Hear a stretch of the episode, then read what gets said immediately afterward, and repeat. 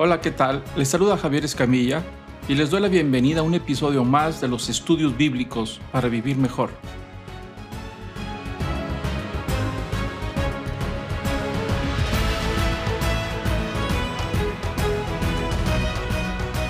El día de hoy continuamos con el capítulo número 2 de la carta del apóstol Pablo a los colosenses. En este capítulo, el apóstol Pablo expresa su gran preocupación por los recién convertidos cristianos en la ciudad de Colosas y les advierte que tengan cuidado de los tres enemigos que pueden debilitar su fe, las vanas filosofías, el misticismo religioso y el legalismo.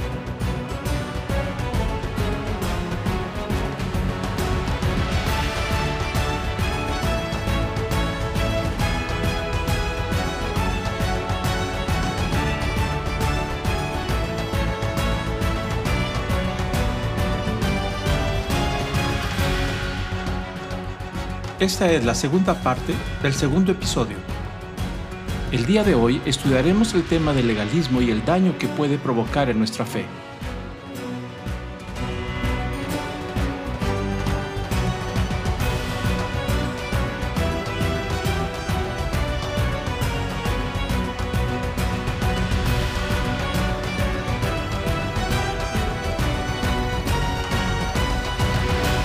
Comenzamos. Vamos a ver cuáles son las marcas de una persona legalista. Esto nos va a servir para ver si nosotros nos estamos volviendo legalistas o si estamos viviendo bajo el yugo de algunos legalistas. Nosotros tenemos que vivir bajo el principio de Jesucristo y no del sistema legalista. La primer rasgo de un legalista es que son incomplacientes. Es decir, nadie los puede complacer, nadie les da gusto. Si haces una cosa, no están de acuerdo. Y lo hace de otra manera tampoco. No logras agradarles. Siempre para los legalistas uno no da la medida. Las personas no dan las medidas. Siempre le falta, nos falta algo. Y eso es algo que, es propio de un legalista. Son incomplacientes. En el Evangelio de Mateo, el capítulo 11, Jesús ah, empieza a trastocar a estos fariseos legalistas y les dice de esta manera el versículo 16, Dice, ¿con qué compararé a esta generación legalista? ¿Cómo los voy a comparar? Dice, son semejantes a los muchachos que se sientan en las plazas y que dan voces a los otros, es decir, que les gritan al otro grupo de muchachos que están allá. Y les dicen, os tocamos flauta y no bailasteis. Entonamos endechas y no os lamentasteis. Porque vino Juan que no comía ni bebía, se refería a Juan el Bautista, y decían, tiene un demonio. Y ahora viene el Hijo del Hombre que come y bebe y dicen, mirad, un hombre glotón y bebedor de vino, amigo de recaudadores de impuestos y de pecadores. Pero la sabiduría de la justicia son por sus hechos. Vamos a explicar un poquito este pasaje. ¿A qué se refiere? Jesús dice, la generación que le tocó vivir a Jesús frente a este sistema religioso, los fariseos legalistas, que ha existido todas las generaciones hasta nuestros días, dice, son personas semejantes como aquellos que están en una plaza y les tocan flauta y dice que les gritan y, les se ponen a tocar música. Y dice, oye, estamos tocando música alegre y ustedes no bailan. Y entonces, bueno, es quiere decir entonces que no están de ganas para bailar música alegre. Entonces vamos a cantar endechas, es decir, cantos de tristeza, de lamentaciones. Dice, pero pues ya les cantamos también la música triste y no se lamentan. Tocamos música alegre y no les gusta, y música triste tampoco. Entonces, ¿qué quieren? No le damos al clavo, no le atinamos.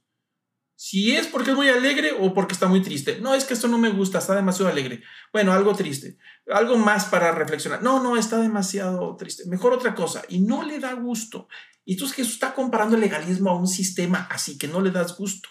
Y entonces toma el ejemplo. Dice, vino Juan el Bautista vestido con ropas ásperas, porque Juan el Bautista vestía ropas muy ásperas, vivía en el desierto, tenía el pelo largo, no se bañaba.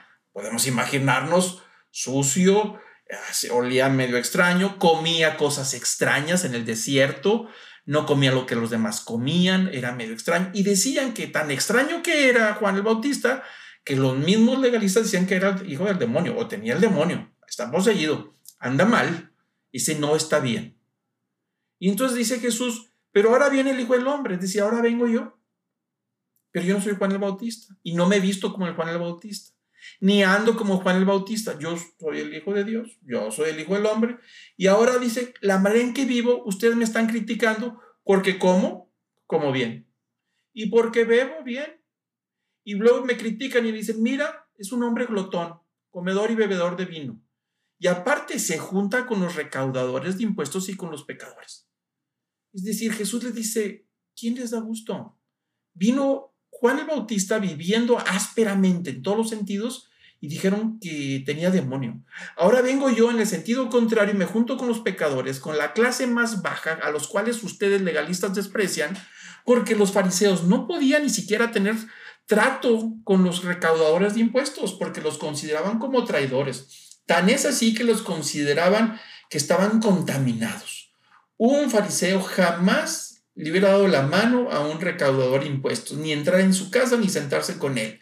Y con los pecadores, o sea, la gente más baja de la sociedad, la pelusa. Con ellos no se juntaban estos fariseos. Son de la pelusa, de la chusma. Entonces esta chusma y esta pelusa que nadie quería, viene Jesús y los abraza, se alegra con ellos, come con ellos, les da palabra de vida, palabras de esperanza. Y los fariseos, legalistas dicen, mira, ¿cómo es que va a ser este maestro? Mira con quién se junta. Un buen maestro no se junta con esta gentuza.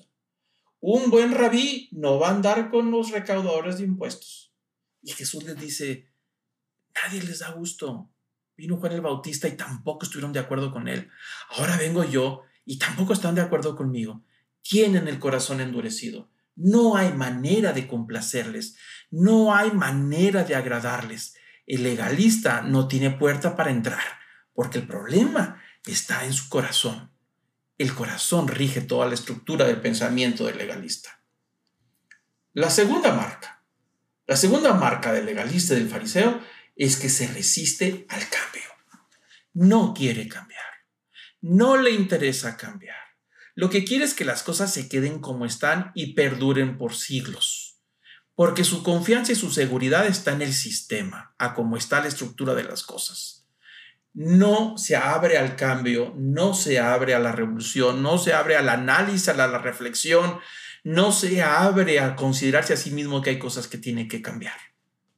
Los legalistas, los fariseos, se resisten a cambiar. Por eso el Evangelio vino y les exponía que tenían que cambiar, de lo que tenían que hacer, y ellos dijeron, no, es una revolución. Nosotros no vamos a cambiar nada. En Romanos capítulo 1, versículo 21, el apóstol Pablo cita este pasaje hablando de este, este sistema en algunas personas y dice, hablando de ellos, pues habiendo conocido a Dios, es decir, son gente religiosa, conocedores de Dios, no son ignorantes.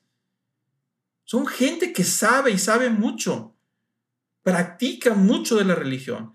Dice, habiendo conocido a Dios, no le glorificaron como a Dios. Es decir, conocen de Dios, pero a Dios no le dan su lugar en sus vidas. Otros rigen su vida. Otro sistema es el que gobierna su vida. Dice Romanos, dice, ni le dieron gracias.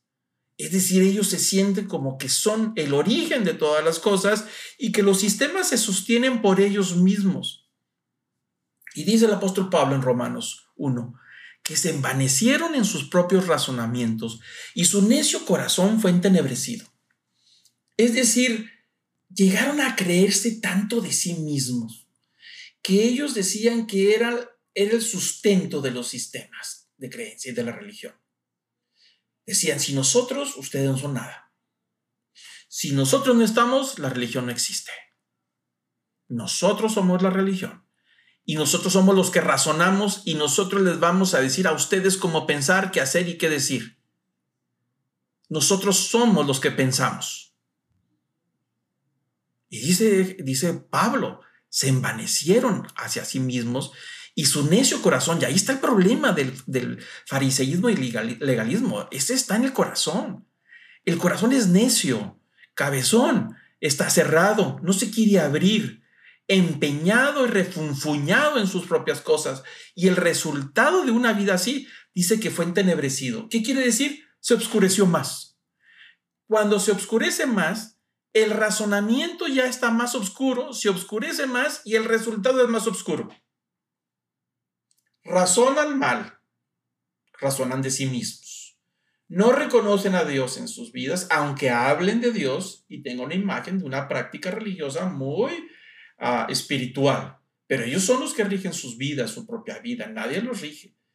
Ellos son los que se envanecen con sus propios razonamientos y entonces el corazón se vuelve duro y entonces se hace oscuro y produce más obscuridad. Un razonamiento necio produce obscuridad. Un razonamiento oscuro produce más obscuridad. El resultado es más oscuridad. Por esa razón no puede cambiar hasta que se rinda la persona.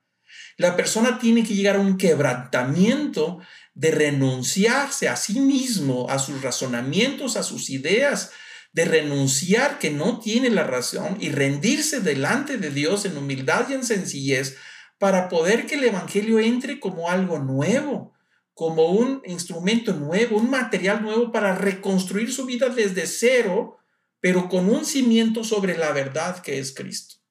Es toda una revolución. Ellos se enfrentaron al Evangelio, pero no quisieron, se resistieron al cambio. No se pudo hacer nada con ellos. Por eso esa característica, la segunda es, se resiste al cambio. El legalista no acepta las novedades. El Evangelio era alguna novedad.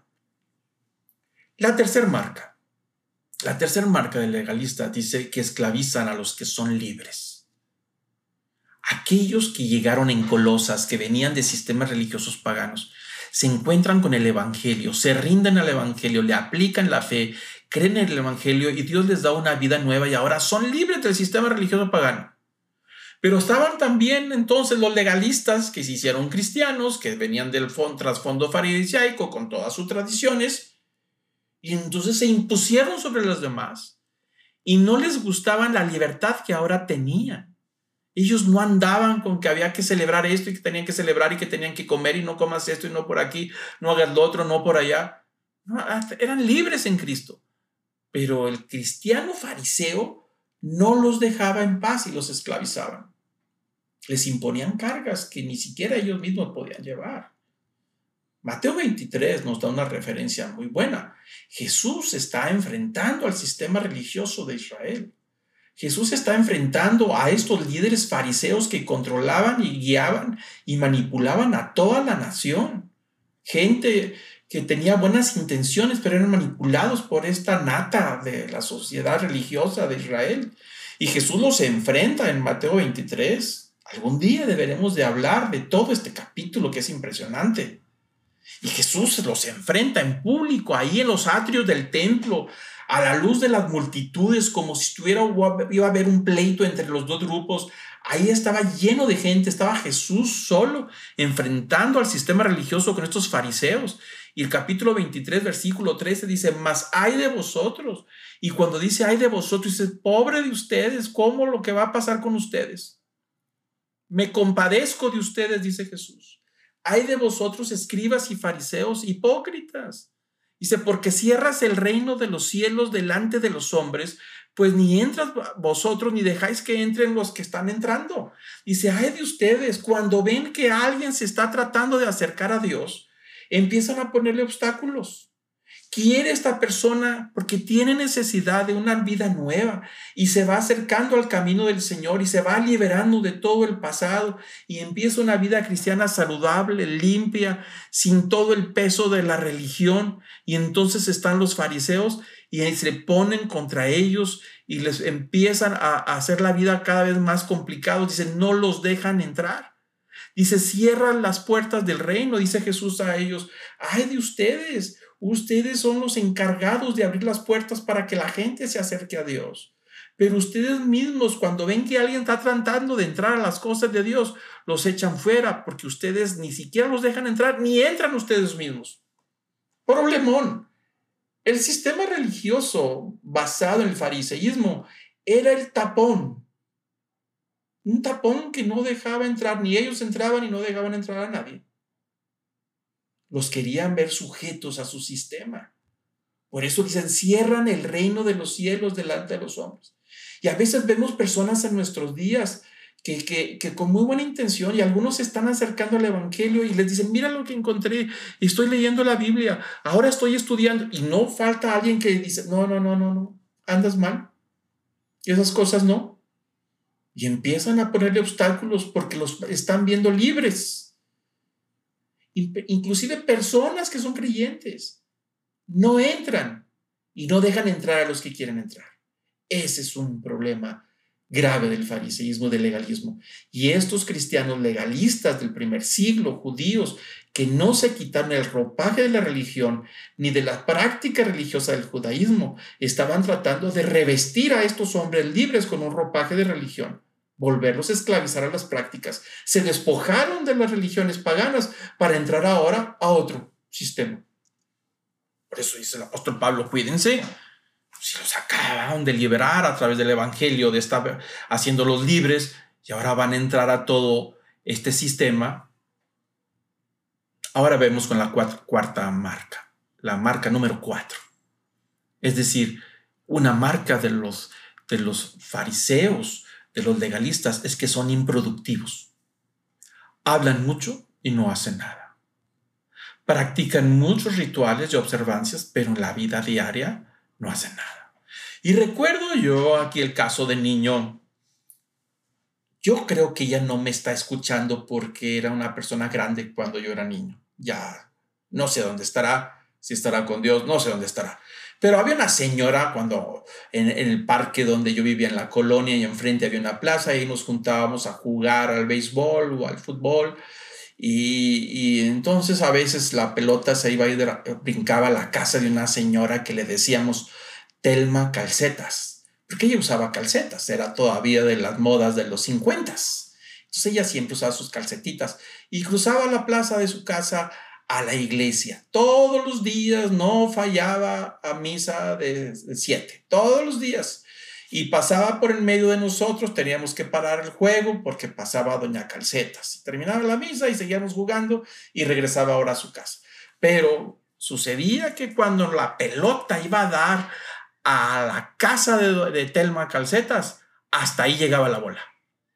Jamás no la regresaba. No sé cuántas juntaría a través de los años. De todo tipo, de fútbol y de béisbol. Porque el béisbol jugábamos mucho. Nunca nos regresó las bolas. Íbamos y le tocábamos y tenía un pastor alemán ahí que no nos dejaba acercarnos, pero de vez en cuando le, le decían, señora Telma, la bola. Jamás. Y entonces nosotros en esa edad pequeños decían, pero ¿cómo? No entendemos, ¿qué le hicimos?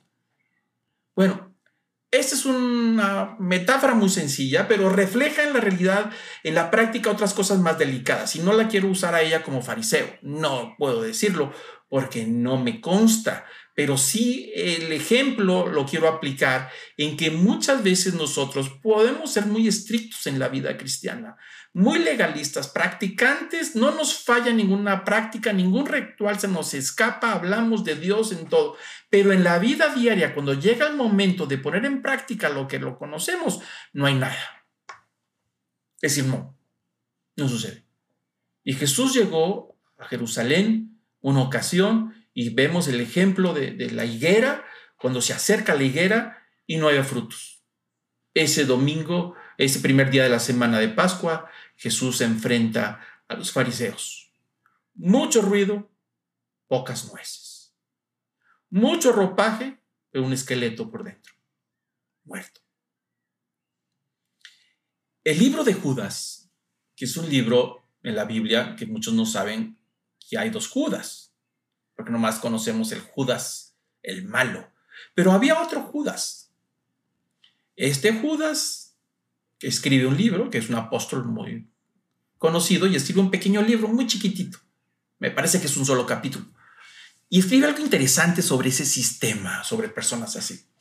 En el versículo 12, refiriéndose a los fariseos, a los legalistas, ya sea judíos o cristianos o que seamos nosotros, Dice, se refiere, y, lo habla de una manera muy estricta, dice, estos son escollos ocultos en vuestros ágapes. Son manchas, escollo significa manchas. Y ágapes es la comida que daban en los primeros cristianos, en los primeros siglos, se reunían los cristianos a comer juntos o a cenar juntos. Eso era propio de ellos. Todos los cristianos en la comunidad, en el pueblo, una vez a la semana se sentaban a compartir los alimentos. Y entonces dice que, el fariseo, el legalista, son como manchas en el alimento. El alimento viene manchado, escondidos. Son escollos ocultos, manchas ocultas que no ves y te estás comiendo el pan y está manchado por atrás, por dentro y no lo estás viendo. Así son los legalistas. No se ven, pero ahí están y te lo puedes comer. Dice, cuando banquetean con, con vosotros sin temor. Dice, legalista está entre nosotros. Y cuando dice banquetean, se está refiriendo a que no se pierden ningún banquete, ninguna cena de los primeros años de los cristianos, no faltaban a las cenas, ahí están todos. Y se puede sentar al lado de nosotros y entre nosotros y son como manchas, nadie sabe quién es. Pero cuando empiezas a ver las prácticas, ahí los vas diferenciando. Dice, están entre nosotros sin temor, no tienen miedo, pero tienen doble ropaje.